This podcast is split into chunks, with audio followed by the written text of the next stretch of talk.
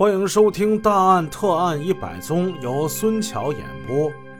上回故事说到，地产大亨楚阳春被枪杀，有的人高兴死了，有的人呢，高兴的真死了。这楚阳春真的这么坏吗？咱们今天故事接着再讲。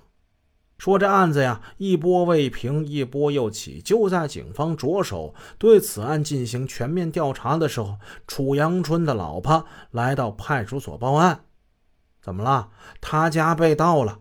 当晚，楚阳春出事之后，他们一家人都赶往了医院。开始就是忙着抢救嘛，之后人就不行了，死了。死了之后要处理后事，一直到第二天凌晨三四点，这才回家。结果一进家门，发现这家里呀，嘿呦，所有的抽屉、柜子能打开的全让人给打开了，满屋子被翻得乱糟糟的，混乱不堪。警方随即来到楚阳春他们家，进行了现场勘查，发现他们家北面围墙上有人踩踏的痕迹，地面上有新鲜的脚印。警方分析。盗窃者应该是翻墙而入。通过清点，只有两三千块钱的现金被盗，损失并不算太大。但是，这桩发生在枪击案当晚的盗窃案，尤其是让人觉得蹊跷。这事儿究竟跟楚阳春被杀有没有关系呢？会不会是有人要盗窃，或者是销毁相关的证据呢？警方分析并猜测。这起盗窃案很可能跟枪击案是同一伙人干的，他们的目的就是为了盗窃或者是销毁与枪击案有关的证据。如果这种猜测能够得到证实，那么对枪击案的侦破或许能够起到关键性的作用。可是，通过仔细清点和盘查，死者家里的借据、借条、录音带。等等，能够成为证据的东西还在呀。盗窃者对这些东西并没有席卷而去，好像不太感兴趣。楚阳春他们家的东西实在太多了，这里边有好多楚阳春妻子并不知道的私人物品，都是由楚阳春自己保管的。所以，除了家里的现金和贵重物品之外，家里到底还有什么证据被盗了、被销毁了？他老婆说不清楚，因此专案组对盗窃者究竟是为何而来，暂时还是一头雾水。如果说这起盗窃案与枪杀楚阳春有关系的话，那么这让侦查人员感到这起枪击案非同一般。先是当街持枪杀人。之后又翻墙入室进行盗窃，毁灭证据，环环相扣，步步紧逼。这个凶手究竟是谁呢？最先纳入警方视野的是楚阳春的司机万长凯。根据警方调查，据现场目击者反映，枪击案发生不久，现场曾经有一辆红色富康轿车出现过。但是稍作停留便离开了，而驾驶这辆红色富康的人就是楚阳春的司机万长凯。万长凯今年三十六岁，瘦高个，腰板挺直，蓄着寸头，一副长脸，不喜爱说笑，见到生人都有些拘束，但有一双眼睛，这双眼睛很亮，显得是贼精八怪的。啥叫贼精八怪呀？东北土话，那就是特别精明的意思。按说，作为楚阳春的司机，当知道自己老板遇害之后，赶赴现场查看，也属于情理之中。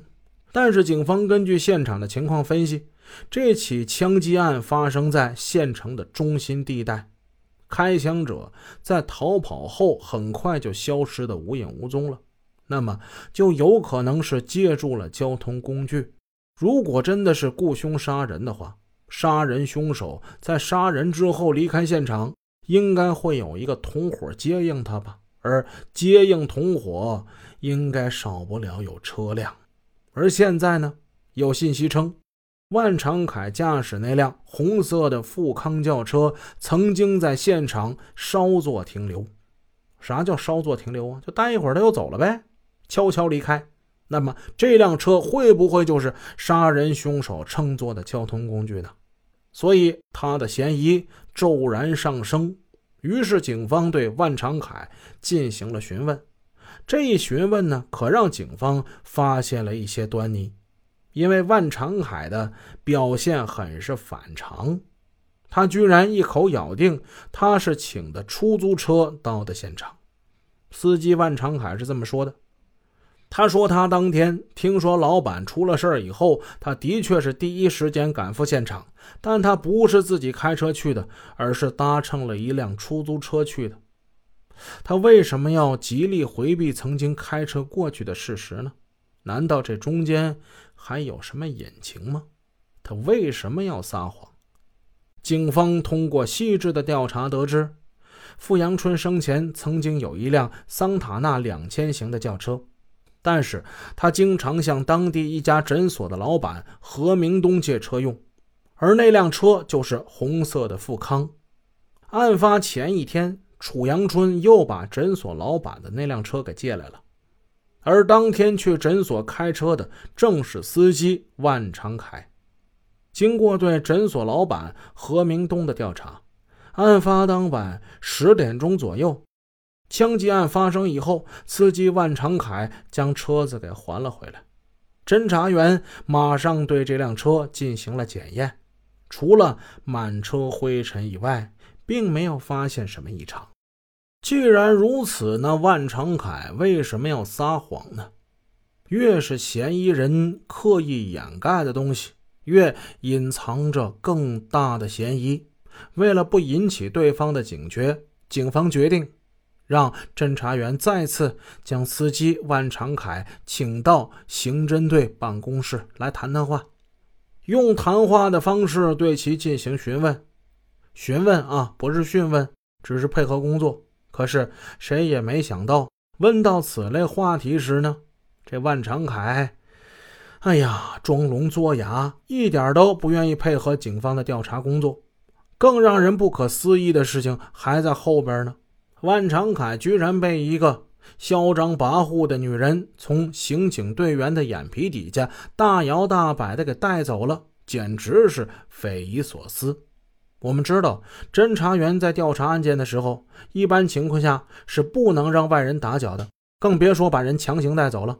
不过这次呢，很奇怪，侦查员刚把万长凯带到刑侦队的办公室还没多久。还没问出个子午卯酉呢，死者楚春阳的妻子吵吵嚷嚷的强行闯进了警方的办公室，他开始大吵大闹。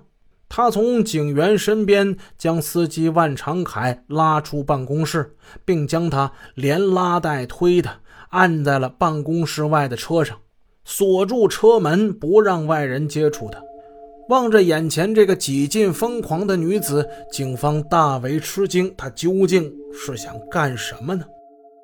本集已播讲完毕，感谢您的收听，下集见。